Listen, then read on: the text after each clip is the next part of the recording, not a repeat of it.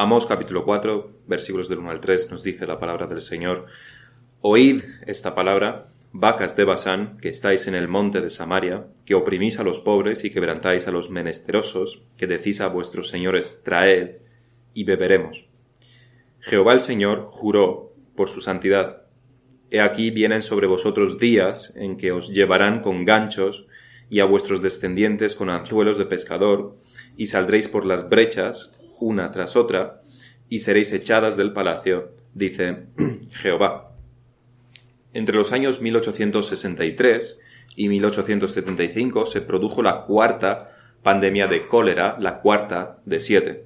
Se piensa que se originó en la delta del río Ganges, que es al este de la India, y que fue llevada hacia occidente por los peregrinos musulmanes que iban a la Meca. Después se propagó por Rusia, Europa, norte de África y llegó incluso también a Estados Unidos. Y se calcula que hubo como 600.000 muertos debido a este, a este brote. Pero si no podemos fiarnos de las estadísticas de nuestros días, con todos los medios que tenemos, mucho menos, pocas razones tenemos para fiarnos de cómo se calculaba eso a finales del siglo XIX. Uno de los cálculos que sí pueden ser más acertados fueron los 165.000 muertos del imperio austríaco que ocurrió debido en gran parte a la guerra que el imperio tenía con Prusia y que fue llamada la Guerra de las Siete Semanas. 165.000 muertos solamente en el imperio austríaco. También hubo un brote, pero muy localizado, en Londres, aunque solamente al este de, al este de Londres. Por lo demás, se podría decir que no afectó para nada a Inglaterra. Sí hubo algún caso en Gales también. Pero en Londres, en 1866, la situación empezaba a ser bastante preocupante. Ya había noticias del resto de Europa que había matado a bastantes personas, y en Londres estaba empezando a ser preocupante también, y acaparaba las portadas de todos los periódicos. Comenzó en julio y duró esto hasta noviembre. Murieron en total casi 5.600 personas. La información y la desinformación jugaron, por supuesto, un papel importante el epidemiólogo William Farr concluyó que este brote de cólera se debía a que la compañía que se ocupaba del filtrado de las aguas estaba suministrando agua no filtrada que provenía de aguas residuales. Eso había, había llegado a esta conclusión haciendo unos mapas y unos gráficos que son todavía a día de hoy como los, los primeros, ¿no? Y son muy utilizados, son muy respetados en la, en la comunidad, sobre todo en, en estadística. Pero la comunidad médica y científica estaba en contra de estas conclusiones porque eran, y, lo decían despectivamente, eran progresivas, eran diferentes a lo que hasta ahora, hasta entonces se había hecho. Y por supuesto que toda la maquinaria de esta empresa, que era bastante poderosa, que se dedicaba al filtrado de agua, también hizo que básicamente se impusiera esta perspectiva mayoritaria, que era simplemente que este brote de cólera era por falta de higiene, porque en el este de Londres era donde estaban los barrios más pobres. Pero independientemente de cómo se saldó esto, que básicamente se impuso esta opinión mayoritaria en contra de William, de William Farr, la muerte de cerca de 1.200 personas a principio de agosto, recordamos que comenzó en julio, y a principios de agosto hubo 1.200, 1.200 muertos, hizo, esto hizo que Charles Spurgeon predicara un sermón sobre los primeros versículos de Amos, el capítulo 3. Nosotros estuvimos estudiando este pasaje en, noviembre, sobre todo en el sermón de causa y efecto a finales del mes, pero me parece bastante relevante volver a leerlo y también considerar las conclusiones de Spurgeon sobre esto. Nos decíamos capítulo 3, andarán dos juntos si no estuvieren de acuerdo, rugirá el león en la selva sin haber presa, dará el leoncillo su rugido desde su guarida si no apresare, caerá el ave en lazo sobre la tierra sin haber cazador, se levantará el lazo de la tierra si no ha atrapado algo, se tocará la trompeta en la ciudad y no se alborotará el pueblo, habrá algún mal en la ciudad, el cual Jehová no haya hecho, porque no hará nada Jehová el Señor sin que revele su secreto a sus siervos los profetas. Si el león ruge, ¿quién no temerá? Si habla Jehová el Señor, ¿quién no profetizará? Spurgeon expuso este pasaje como base para el juicio de Dios sobre Londres, el juicio de Dios sobre Londres por sus numerosos vicios que se encontraba en la ciudad, por sus borracheras, por su negligencia de los cultos, por su ateísmo creciente. Por todo esto, dijo Spurgeon, Dios está trayendo el juicio sobre Londres. Dijo, Hemos escuchado que 1.200 o más personas han muerto en una semana en Londres, pero hemos tenido en cuenta la suma total de dolor personal que hay en este número, la suma de tristeza acaecida a tantos cientos y miles de familias, y a la suma de los intereses eternos que hubo en estas muertes repentinas. Tiempo y eternidad, ambas grandes y con tremenda importancia, fueron juntadas tantas veces en estos cientos que cayeron bajo la guadaña del segador. ¿Y creéis que Dios hace esto para nada? El gran león de la venganza no ha rugido a menos que el pecado lo haya provocado. Y sigue diciendo, haciendo una gran exposición de la soberanía de Dios. Dice, dijo, hermanos, la caída de una golondrina al suelo está en los propósitos divinos y responden a un fin. Todo grano de polvo que es levantado en las eras de trigo es movido con una sabiduría tan inerrante como las estrellas en sus movimientos, y no hay una sola hoja que tiemble en otoño en los árboles que no sea pilotada por el plan y el propósito del Señor, tanto como a la osa mayor con sus hijos. Eso está, citando de Job. Entonces, sin ninguna duda, que un evento tan grande como es la muerte, que involucra, como hemos dicho, tanto dolor a la persona caída y tanto dolor y pena a las familias de aquellos golpeados, no podemos creer sino que Dios tiene un propósito en todo esto. Hay una razón por la que Dios mandó esta plaga a Londres, concluye Spurgeon, y la razón no es otra que el pecado. El pecado ha provocado a Dios y estas muertes son el castigo de Dios a la ciudad de Londres. La tesis de Spurgeon es, bastante interesante en cuanto al juicio a las naciones. También lo expusimos en el tercer capítulo de Joel, cuando habla del juicio a las naciones, y también en este primer capítulo de Amós, donde también Amós está profetizando contra las naciones vecinas de, de Israel. Pero la forma en la que Spurgeon lo expone es bastante cautivadora. Dijo Spurgeon, creemos firmemente que hay juicios nacionales y que pecados nacionales provocan castigos nacionales. Para los individuos, su castigo o recompensa les son reservadas para el futuro Estado, pero las naciones no existirán en el mundo futuro. No hay un juicio final a las naciones como tal en el día en este día del juicio final, porque en el juicio final serán juzgados los individuos uno por uno.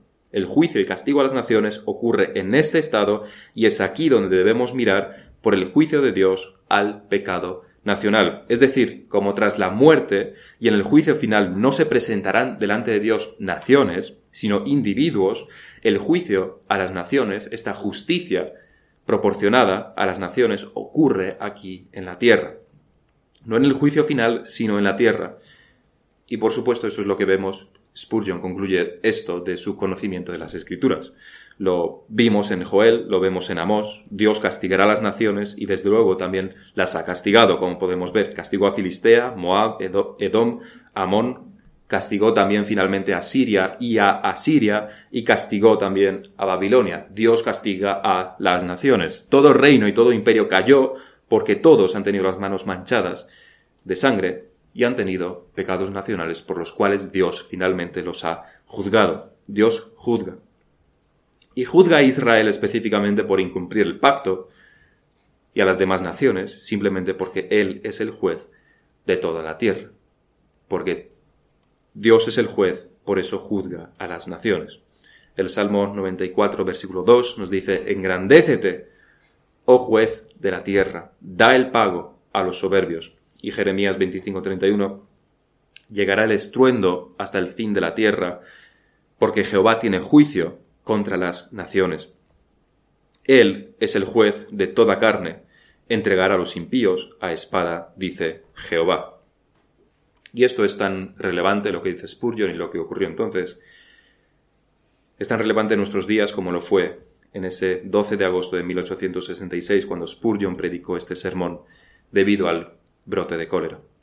Seguiremos tratando este tema con respecto al texto que ahora nos ocupa, que es el juicio a Israel, que es el que vemos aquí en Amós. Veremos en el primer punto el símil o la metáfora que Amós utiliza, el de las vacas de Basán.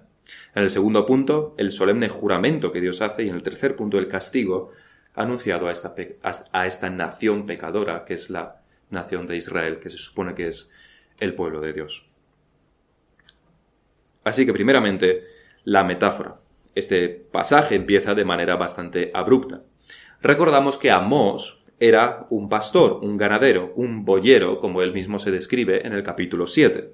No creció en refinados palacios de marfil, como sí sus oyentes, y no fue educado para componer poesías sobre atardeceres y hacer metáforas exquisitas sobre bellas damas.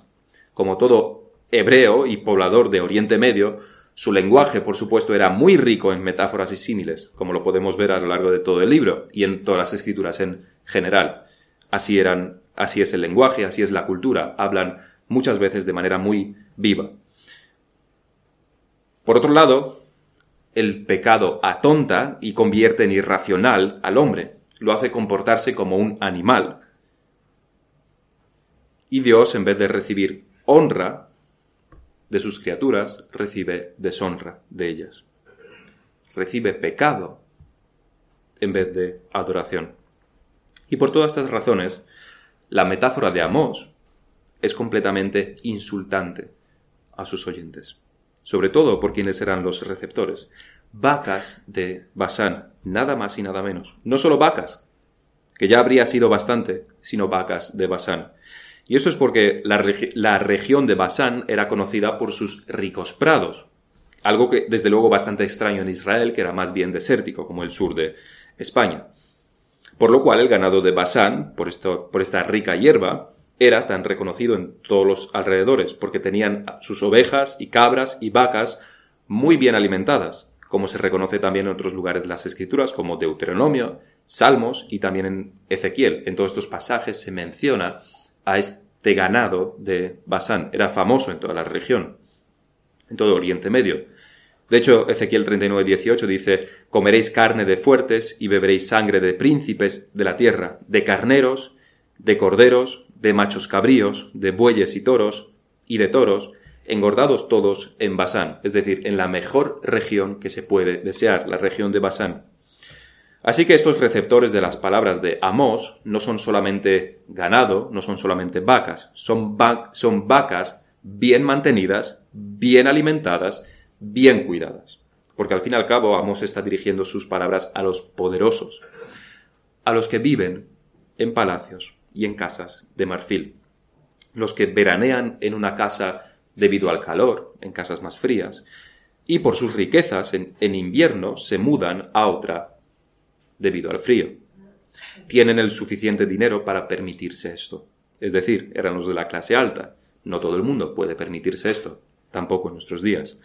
Así que a estos exquisitos príncipes y gobernadores y poderosos, Amos les llama vacas de Basán. Vacas engordadas, que igual que las vacas son animales sin razón e insensibles, así son ellos con respecto a Dios pero eso sí, bien alimentadas, que es lo único que a ellos les preocupaba, el cuerpo y nunca el alma.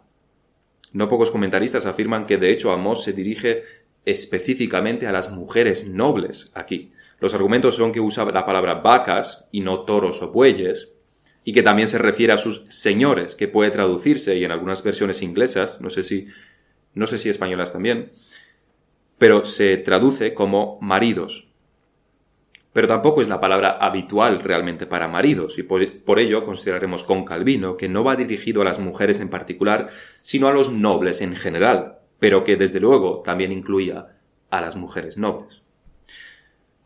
Y son duras palabras, desde luego, que no habrían gustado a los receptores. Seguramente las mujeres dejaran escapar algún Oh, cómo se atreve. Y los maridos estarían consternados también. ¿Cómo puede decirnos esto? Y también puede que se pudiera oír alguna risa entre los que no eran de la nobleza. Porque como decimos, esto va dirigido a los poderosos, a los nobles. Y es que parece ser uno de los pecados más latentes en la sociedad israelita, la injusticia que se producía por parte de aquellos que tenían medios para aprovecharse y para oprimir. Recordemos la imagen del capítulo 2 de Amós, donde venden al pobre por un par de zapatos, donde se acuestan con prostitutas sobre la única vestimenta que injustamente habían retenido a los pobres, que no tenían otra prenda para protegerse del frío durante la noche, algo que estaba terminantemente prohibido en la ley. Pero eso es lo que ellos hacían. Pero no pensemos, como la Iglesia Católica, que si los reyes y príncipes y nobles y ricos son malos, entonces necesariamente los pobres son buenos. Una cosa no implica para nada a la otra.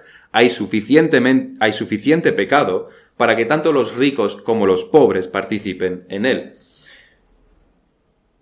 La cuestión aquí es cuál es la extensión del mal que puede hacer un pobre. No tiene poder para oprimir a otros. No tiene dinero para sobornar a los jueces. No tiene dinero para emborracharse, por lo menos en esos tiempos, ni para fornicar con prostitutas. ¿Cuál es el mal que puede hacer un pobre a su prójimo? Más bien poco, por lo menos en esos tiempos, porque en cuanto moviese un dedo le iban a crujir definitivamente. Todos conocemos cómo en la ley de Moisés se prohíbe terminantemente favorecer al pobre o al rico en el juicio. La justicia, nos enseñan las escrituras, debe ser ciega. No debe mirar ni al dinero ni al estatus de una persona. Esa es la única justicia que hay. No es que la justicia deba ser ciega, es que si la justicia no es ciega, no es justicia, es injusticia. Pero hay otros pasajes en las escrituras que nos hablan específicamente de esto, sobre el pecado de los pobres. Uno de los más impactantes se encuentran en Isaías 9, versículo 17. Dice, Isaías 9:17, por tanto el Señor no tomará contentamiento en sus jóvenes, ni de sus huérfanos y viudas tendrá misericordia, porque todos son falsos y malignos, y toda boca habla despropósitos. Así que las escrituras no consideran que uno, por ser pobre económicamente, entonces necesariamente va a ir al cielo y es bueno delante de Dios. Para nada, para nada. Aquí habla específicamente de Israel. En el versículo anterior menciona a los gobernadores, también ellos culpables, los ricos. Y en el capítulo 10 menciona el pecado específico de aprovecharse del débil. Capítulo 10 hay de los que dictan leyes injustas y prescriben tiranía para apartar del juicio a los pobres y para quitar el derecho a los afligidos de mi pueblo, para despojar a las viudas y robar a los huérfanos. mismas, estas mismas viudas y huérfanos que fueron condenados solamente unos versículos antes. ¿No son culpables entonces también estos, estas viudas y estos huérfanos? Eso no importa. Si son culpables, deben ser juzgados de acuerdo a sus pecados. Pero el que sean también pecadores y malos no justifica que se aprovechen de ellos. Si tu padre y tu madre cometen faltas, y hasta pecados, eso no te justifica para que les desobedezcas. El mandamiento no dice honra a tu padre y a tu madre si nunca jamás han pecado y son almas inmaculadas, ángeles sobre la tierra, puros en todos sus caminos. Debemos darle a cada uno lo que es debido, hacer justicia siempre, y a los padres hay que obedecerlos aunque sean también, se equivoquen también. Mucho del mal que hay en el mundo, la falta del amor al prójimo que hay en el mundo es debido a esto se encuentra una justificación en esto. En vez de juzgar correctamente, justamente, nos justificamos en el mal o en la falta de bien que hacemos porque, de todos modos, se lo merece. Esa persona se lo merece de todos modos.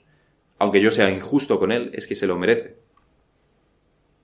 Y no juzgamos de acuerdo a la justicia. Y hay dos pecados en particular que podemos ver aquí, dos pecados que se mencionan. Uno más obvio que el otro. El obvio es el del que hablamos, este pecado de la opresión. Oprimís a los pobres y quebrantáis a los menesterosos. Pobres se refiere precisamente al que, al que tiene falta de recursos económicos. Y menesterosos es equivalente a aquellos que no tienen relevancia social, es decir, también pobres casi siempre, los que no tenían ninguna influencia social contrastan con los poderosos a los que Amos se dirige. Eran príncipes, gobernadores, ancianos de Israel, que tenían mucha relevancia social y muchas riquezas. Eran ellos los que dictaban estas leyes, que Isaías llama injustas. Por supuesto que la clase media en esta sociedad era inexistente, como en toda sociedad injusta. Nuestros queridos líderes de hoy en día deben de tener un manual sobre cómo destruir un país y seguramente tengan algún versículo de la Biblia en ese manual, cogidos del mal ejemplo de Israel. Porque para tener una sociedad quebrada, que no es otra cosa que unos dándose el gran festín y otros muriendo de hambre, lo que debes hacer es destruir a la clase media. Pasar con la apisonadora de los impuestos para destruirlos, para destruir a la clase media. Y si puedes directamente cerrar sus negocios, es una ventaja que solo un dictador, con la que solo un dictador puede soñar. Este es el primer pecado, el de la opresión. El segundo de los pecados es, más sutil, pero no menos importante, y que se sustenta en este. El segundo de los pecados es que decís a vuestros señores, traed y beberemos. A primera vista nos podemos preguntar cuál es el pecado aquí, porque ni hay mentira, ni homicidio, ni opresión, ni adulterio, ni afrenta contra Dios. Pero Amos, guiado por el Espíritu, lo eligió como uno de los pecados más prevalentes de esta sociedad, o de esta parte de la sociedad. Lo que Amos está condenando aquí es que estos hombres y mujeres, estas vacas de Basán, solo están preocupados por satisfacer sus necesidades, y esto por supuesto a costa de oprimir a los inocentes. Pero es que no se trata de satisfacer sus necesidades en el sentido en el que todos deberíamos hacerlo, que es comer y beber, todos deberíamos hacerlo, sino precisamente la supuesta necesidad del entretenimiento sin fin, de la fiesta sin fin. Esa era su necesidad. De vivir solamente para cumplir los deseos de uno mismo. Es su única preocupación. Nada más. Traed y beberemos. Ya tienen, por supuesto, las tripas llenas de tanto comer. Ahora solo quieren beber y más beber. Autocomplacerse sin control. Cumplir mis deseos siempre, siempre que tengo la oportunidad. Y fijaos también que hay un desorden colosal en todo esto porque en vez de que ellos sirvan a sus señores, son los señores los que deben servirles a ellos, a estas vacas de Basán, a estas mujeres ociosas, como dicen los comentaristas. Porque la fiesta, y porque la fiesta la tiene que pagar alguien, esos son los pobres. No solamente que los despojan a ellos haciendo directamente el mal de esta manera, es que tampoco deben hacer el bien que por su posición deberían hacer que es servir a sus señores. No cumplen tampoco con las responsabilidades que tienen porque están demasiado ocupados viviendo solamente para ellos mismos, entreteniéndose de fiesta en fiesta. No hace, no hacen lo que se espera de ellos. Beber en sí no es pecado. El entretenimiento en sí no es pecado. Pero que se convierta en una preocupación, que se convierta en aquello que piensas cuando te vas a la cama y cuando te levantas de la cama, que se convierte en un estorbo para tus responsabilidades, eso, eso sí es pecado. Debemos preguntarnos a nosotros mismos esto. Cuando estoy dedicándole tiempo al entretenimiento, todos lo hacemos, ¿estoy restándole tiempo a mis responsabilidades? ¿Qué es lo que debería estar haciendo cuando estoy viendo la tele, viendo alguna película? ¿Qué es lo que debería estar haciendo? Cuando estamos con la tele, con las series, películas, videojuegos, con el móvil, en Facebook, en Instagram, ¿es eso lo que debes estar haciendo? ¿Está bien dedicarle ese tiempo o tanto tiempo? ¿Hay alguna cosa que debería estar haciendo en vez de esto? ¿Qué es lo que se espera de mí?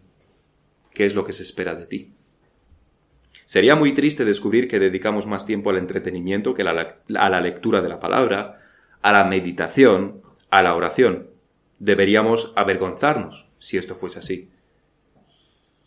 Y Dios lo sabe. Igual que estos nobles deberían estar profundamente avergonzados porque solo miran para satisfacer sus deseos, entretenerse de fiesta en fiesta. Como animales solo miran para alimentar sus cuerpos y sus deseos, pero no alimentan sus almas. Esa no es una preocupación. Después de acabar con la parte principal de esta metáfora insultante, Amos anuncia juicio sobre estos animales irracionales. Pero lo hace antes de emitirlo con un juramento, un juramento que Dios hace y que es de una solemnidad extrema. Jehová el Señor, nos dice el versículo 2, Jehová el Señor juró por su santidad. Y si leemos la Biblia habitualmente estaremos bastante acostumbrados al versículo 6 de Hebreos, cuando el escritor dice, porque cuando Dios hizo la promesa a Abraham, no pudiendo jurar por otro mayor, juró por sí mismo. Así que tenemos esta idea de que Dios juró en sí mismo en otras ocasiones. Esto de que Dios esté jurando no es algo nuevo, no es algo que ocurre solamente aquí en Amós. Pero no es exactamente, es el mismo juramento el que está haciendo aquí. Cuando jura por sí mismo, Dios está jurando por su persona. Pero aquí está jurando por su santidad. Es algo mucho más íntimo, podríamos decir. El teólogo Motier dice que la santidad de Dios significa dos cosas. Primeramente, que es separado del resto, que es diferente a todo lo demás, es diferente a la creación. Eso es parte de la santidad de Dios. Diferente a todo lo que existe. Eso es lo primero. Pero también significa que Dios es de una pureza moral infinita. Y realmente infinito aquí se queda corto. Estamos demasiado acostumbrados a utilizar la palabra infinito. Infinito se queda corto para definir la pureza moral de Dios. Una pureza moral que ningún otro ser tiene ni puede tener. Ni los ángeles inmaculados tienen la pureza moral de Dios. La santidad de Dios tiene algo que ni los querubines tienen. Santo, santo, santo. Eso lo cantan los ángeles perfectos. Y hay la misma brecha de santidad entre los, entre los ángeles de pureza completa y Dios, la misma brecha, la misma longitud y la brecha que hay entre el más pecador de los hombres y Dios en santidad, porque la distancia es simplemente infinita en ambos casos. La distancia entre un ángel y Dios es la misma distancia que hay entre un hombre y Dios, porque la distancia es infinita. Motir dice, apela este juramento, este juramento a lo más íntimo, lo más sublime con respecto a la naturaleza de Dios, a aquello que permea todo su ser, su santidad. ¿Y por qué Dios jura explícitamente por su santidad? Porque lo que está ocurriendo en Israel es todo lo contrario a su santidad, a esta pureza moral. Porque es una sociedad que solamente busca su autocomplacencia, cumplir sus deseos, como unas vacas irracionales que no saben que hay un Dios que debe ser adorado. Pero también por lo que hay en los versículos posteriores que ya veremos en un futuro sermón, que es una falsa adoración. Estas dos cosas, por estas dos cosas Dios jura por su santidad, porque son completamente contrarias a su santidad. Pero, ¿por qué Dios tiene que jurar? ¿Acaso la palabra de Dios no es siempre sí y amén? Dios no miente, así que no haría falta que jure. ¿Por qué Dios jura? Desde luego a Dios no le hace falta. El juramento, como dice un autor, quiere decir que el juramento que pronuncio es tan seguro como la existencia de aquello por lo que juro. En el caso de los hombres, esto es necesario porque los hombres mentimos, necesitamos asegurar nuestras palabras con, con, palabras mayores y más ciertas. Nosotros tenemos la necesidad de ser solemnes en juramento por esto, porque de nuestras bocas salen tanto cosas banales como bromas y cosas sin importancia, palabras también vergonzosas. Así que esta es una situación, eh, cuando juramos, es una situación de gran importancia donde elevamos nuestro lenguaje para decir que estamos que no estamos diciendo esas cosas sin importancia, banales, triviales. Estamos elevando nuestro lenguaje. No estamos haciendo bromas ni estamos diciendo estas cosas sin importancia cuando juramos. Pero a Dios no le hace falta jurar el Dios no tiene ese problema que nosotros tenemos. Todo lo que Dios dice es cierto y se llevará a cabo siempre. Pero como ocurre con tantas otras cosas, Dios no hace esto por Él, no jura porque Él lo necesite, así como nosotros sí lo necesitamos, sino que lo hace por sus oyentes, por nosotros. Mediante este solemne juramento Dios quiere despertar a los que están dudando y convencer definitivamente a los que ya están inclinados a escuchar, Alguno habría, suponemos. Por supuesto que hay un grupo, pero por supuesto que hay un grupo y es mayoritario que simplemente no hace caso a lo que Amos dice. Algunos puede que se burlen maliciosamente, otros simplemente buscan alguna excusa o justificación para no arrepentirse y obrar y no obrar de acuerdo a lo que Amos está requiriendo de ellos. Alguno tendría muchas excusas, otros estarían burlándose directamente. Al fin y al cabo dirían Amos es demasiado radical, es demasiado lo que está pidiendo, y yo no soy tan mal, hay otros que son peores que yo. Siempre hay un grupo que nunca escuchará lo que la palabra dice, que nunca escuchará el Evangelio, nunca se arrepentirá de corazón. Y ese grupo está ahí fuera en su mayoría, los que en un día como hoy no asisten a la iglesia. Pero del mismo grupo son aquellos que aun yendo a la iglesia ponen todo tipo de excusas para defender su pecado. Los de fuera se dirigen al infierno a 120 kilómetros por hora y los de dentro, que no escuchan y ponen excusas, se dirigen al infierno a 30 kilómetros por hora. Pero el fin es el mismo. Tengamos cuidado de no estar en este segundo grupo. Y por supuesto, mucho menos en el primero. Y también debemos mencionar aquí la moralidad del juramento. Muchos creyentes interpretan incorrectamente lo que el Señor Jesús dice sobre el juramento en el Sermón del Monte. Pero al igual que ocurre con el vino, lo que las escrituras siempre condenan es el exceso. Los fariseos, por, por parecer más religiosos, juraban por todo tipo de cosas en todo momento.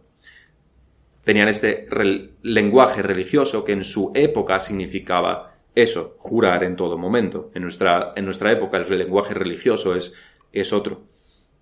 Pero sigue existiendo. Y también es una afrenta bastante grande al Señor. De esta manera banalizaban los fariseos algo que debería ser usado con solemnidad y en situaciones especiales.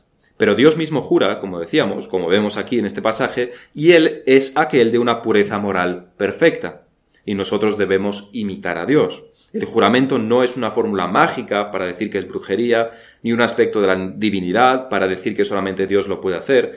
De hecho, Dios jura por nuestra condición como humanos, no porque Él necesite hacerlo. Pero nosotros sí lo necesitamos porque de nuestra boca, como decíamos, salen cosas triviales y bromas y por desgracia también mentiras y medias verdades, que también son mentiras. Y por ello debemos elevar nuestro lenguaje por medio de juramentos en ocasiones muy, muy especiales. Si no, y eso es lo que se hacía en el tiempo del Señor, esta elevación se rebaja de nuevo al nivel de la trivialidad y no significa absolutamente nada y es una afrenta contra Dios el jurar constantemente, una afrenta contra Dios. Pero no tiene, no es moralmente malo, porque Dios mismo lo hace, y lo hace por nosotros. Y el propósito de este juramento es lo que nos lleva a nuestro tercer punto, que no es otro que convencer de que el juicio vendría primeramente a estos nobles de clase alta. No que no vaya a afectar a los de baja condición también, pero sí es cierto que en caso de conquista, el grupo que más sufre es precisamente el de los nobles, el de los ricos. El rey, los príncipes, los gobernadores y ancianos son los que con más profesionalidad, podríamos decir, y en un tono bastante, bastante cínicamente, con profesionalidad y publicidad, son o bien torturados, o mutilados, o tratados con el mayor de los desprecios como esclavos el resto de su existencia, o bien son ejecutados de la forma más cruel profesional, como decía con cinismo. Jehová el Señor juró por su santidad, nos dice versículo 2, He aquí vienen sobre vosotros, sobre vosotras, porque está refiriéndose a las vacas de Basán, le sigue tratando en femenino, días en que os llevarán con ganchos y a vuestros descendientes con anzuelos de pescador, y saldréis por las brechas una tras otra y seréis echadas del palacio, dice Jehová. Aquí Amos está continuando con la metáfora. También el de saldréis por las brechas una tras otra es como las vacas cuando van en fila y entran por la puerta estrecha, van siempre en fila, como las vacas. Igualmente saldréis por las brechas una tras otras, echadas del palacio. Y el juramento no es sin sentido. Quizás alguno pudiera decir cuando este juicio viniera que Dios les tenía que haber avisado de que iba a ser tan terrible, porque va a ser tan terrible lo sería. Pero si Dios lo jura solemnemente de esta manera y menciona específicamente los sufrimientos por los que pasarían, toda boca es tapada. Dios les ha advertido, y no solo una vez, sino muchas, y no solo muchas veces, sino también con un juramento solemne. Como sabemos, quien traería este juicio sobre Israel sería Asiria, y de todos los pueblos vecinos, egipcios, filisteos, sirios, amonitas, moabitas, edomitas, sidonios, de todos ellos no hubo ninguno tan terrible como los asirios, ninguno tan cruel como los asirios. Al lado de los asirios, los egipcios y filisteos eran unos caballeros educados. La crueldad de los asirios era simplemente horrorosa. Deseabas más caer en las garras de alguna bestia salvaje y ser muerto brutalmente por un animal irracional que por la mente lúcida de un pueblo sin ningún escrúpulo, que ideaban cómo infligir más sufrimiento y pensaban en maneras de ser más crueles. Estaban poniendo todo su, toda su capacidad mental para hacer más daño y más mal. Esto, por supuesto, es un arma, es un arma en la guerra, porque uno, entonces, antes de, antes de caer en las manos de los asirios, prefería, por supuesto, rendirse. Era el arma que los asirios utilizaban, y lo utilizaban muy bien. Específicamente aquí se menciona que serían llevados con ganchos. Dicen los historiadores, y he escuchado que hay también algún resto de esto en algún museo, creo que de Londres, que llevaban a los cautivos atados con cadenas los unos a los otros, esto nos parecía normal, pero la forma de atarlos era con ganchos que atravesaban su piel. Es decir, les metían los ganchos por debajo de la piel y de esta manera estaban atados. Y hacían grupos de varios prisioneros atados de esta manera. Y si alguno desfallecía o se tropezaba, que era lo normal por falta de comida y agua y de muchos kilómetros que tenían que recorrer por el sol abrasador, al caer estiraría no solo su propia piel, sino también la de sus compañeros, causando unos, unos, dolores terribles. Y esto es solamente una de las cosas. Este era solamente el camino hasta llegar a su destino. Hay bastante escrito sobre el sufrimiento de los israelitas a manos de los asirios en la Biblia, y en el futuro lo veremos más. Y aquí solamente se nos introduce esto. Pero notemos una segunda cosa, que el pecado que ellos están cometiendo los pecados que ellos están cometiendo más bien, el, haber abandonado la ley de Dios y la verdadera adoración, como veremos, en un futuro sermón, no resulta en castigo para ellos, no resulta en castigo solo para ellos. No solamente ellos son castigados. Esas vacas gordas no son las únicas que van a sufrir. Específicamente se menciona aquí a los descendientes. También sus hijos ni de lejos tan culpables como ellos. Probablemente algunos todavía en la infancia, que no han tenido tiempo de hacer tanto mal. Inocentes en ese sentido. También ellos sufrirían el castigo por sus pecados. Y estas cosas pueden parecer injustas a nuestra mente, pero el problema está en nuestra mente. Nosotros debemos atenernos a la ley de Dios, nuestra mente debe conformarse a la ley de Dios. Aquello que Dios hace es lo justo.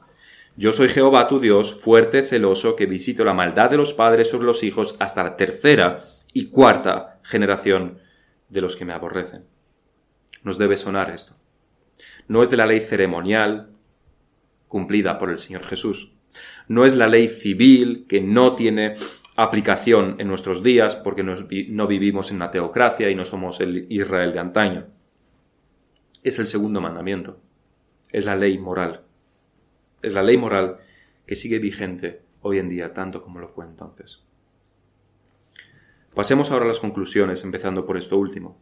Nuestra mente debe entender esto muy bien. Dios ha hecho, hace que el mundo, que en el mundo los que sufren las consecuencias del pecado no sea solamente el pecador, sino también los de su alrededor y específicamente sus hijos.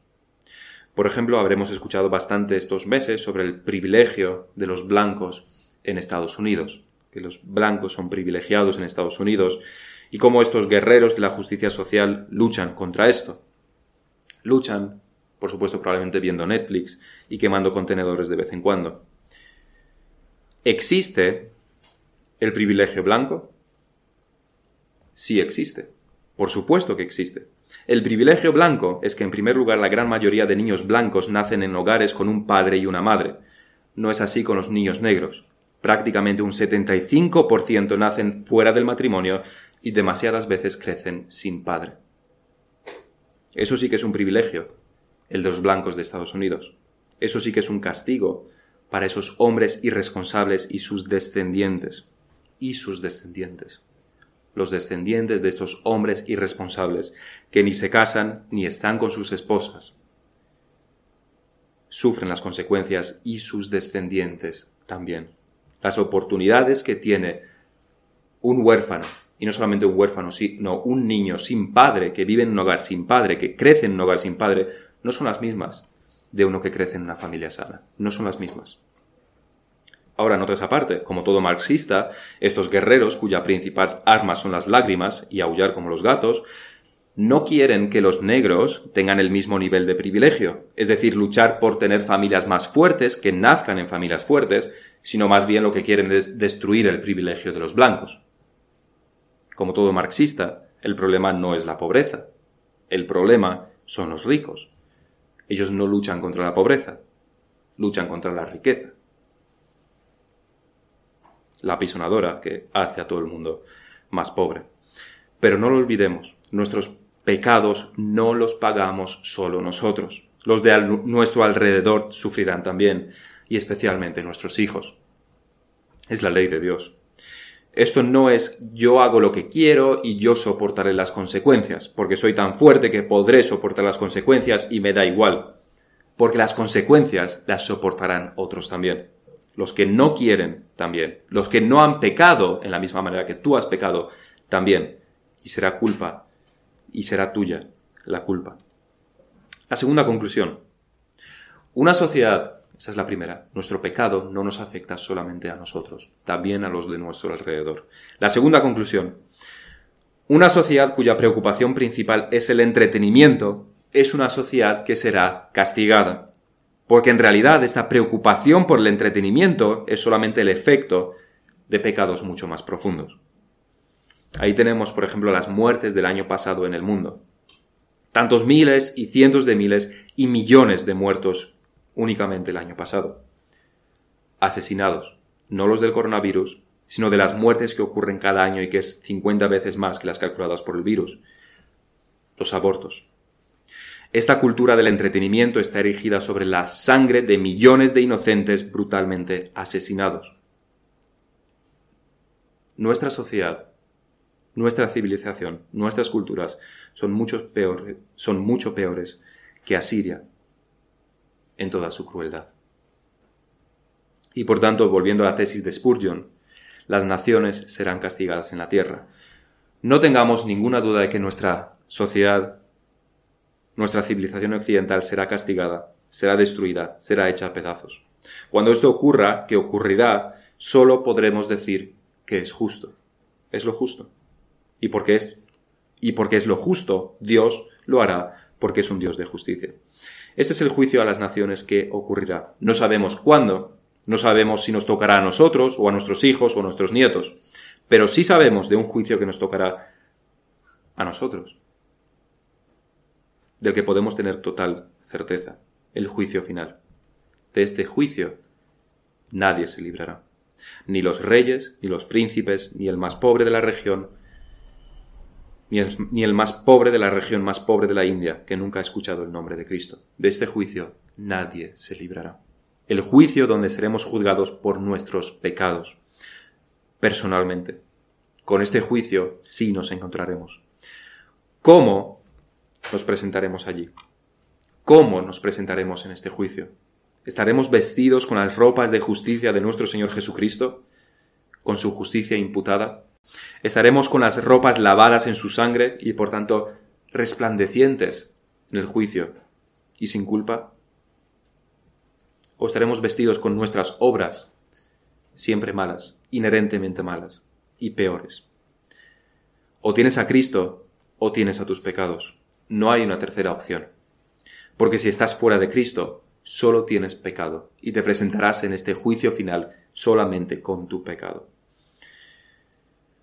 Probablemente no haya nada que hacer para que el juicio no venga sobre nuestra civilización. El imperio romano, recordemos, cayó, aunque, aunque fue cristiano, podríamos decir, durante casi un siglo, y había echado los vicios paganos. Ya no hacían esas cosas que son parecidas a los abortos de nuestros días. Ya no hacían eso, era una cultura saneada, podríamos decir. Pero sí podemos evitar la sentencia sobre nosotros mismos en el juicio final y es arrepintiéndonos ahora, trayendo nuestros pecados delante del trono de la gracia, con fe de que el sacrificio y resurrección de nuestro Señor Jesucristo, en Él, que en Él somos perdonados. No se nos promete que podamos ser librados de los juicios de la tierra, pero se nos promete, y Dios no miente, que seremos librados de la segunda muerte y perdonados y justificados si venimos con fe y arrepentimiento en el nombre del Señor Jesucristo. Y esto es mucho más importante que cualquier cosa que nos, que nos pueda sobrevenir en este mundo. Guerras, plagas, cólera, coronavirus, todo palidece en comparación con el castigo eterno. Nada debe preocuparte más que tu alma. Y esto para la gloria de Dios. Buscad primeramente el reino de los cielos, nos decía nuestro Señor Jesucristo. Vamos a terminar en oración. Padre nuestro que estás en los cielos, te damos las gracias porque tú eres un Dios justo y fiel, porque tú eres un Dios que castiga el pecado y por eso te honramos, porque esto es lo justo, porque el pecado debe ser castigado y vemos como tú has castigado a las naciones eh, a lo largo de la historia, comenzando con Israel, que es el ejemplo que tenemos en las Escrituras.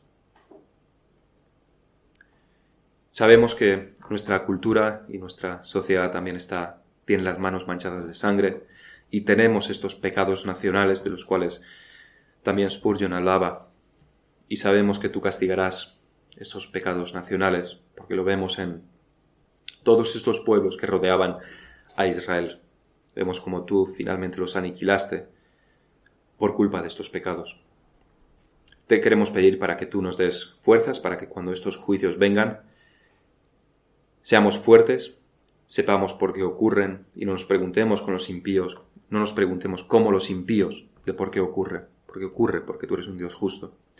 Pero sobre todo queremos pedirte que cuando nos presentemos delante de ti en el juicio final, podamos estar revestidos del Señor Jesucristo, para que en su justicia estemos estemos vestidos, para que por medio de la fe tengamos su justicia imputada. Queremos pedirte para que en este día, para que cuando estemos, cuando estamos aquí en la tierra, nuestro camino sea de arrepentimiento y fe y de obediencia a tu palabra. Te queremos pedir esto en el nombre del Señor Jesucristo. Amén.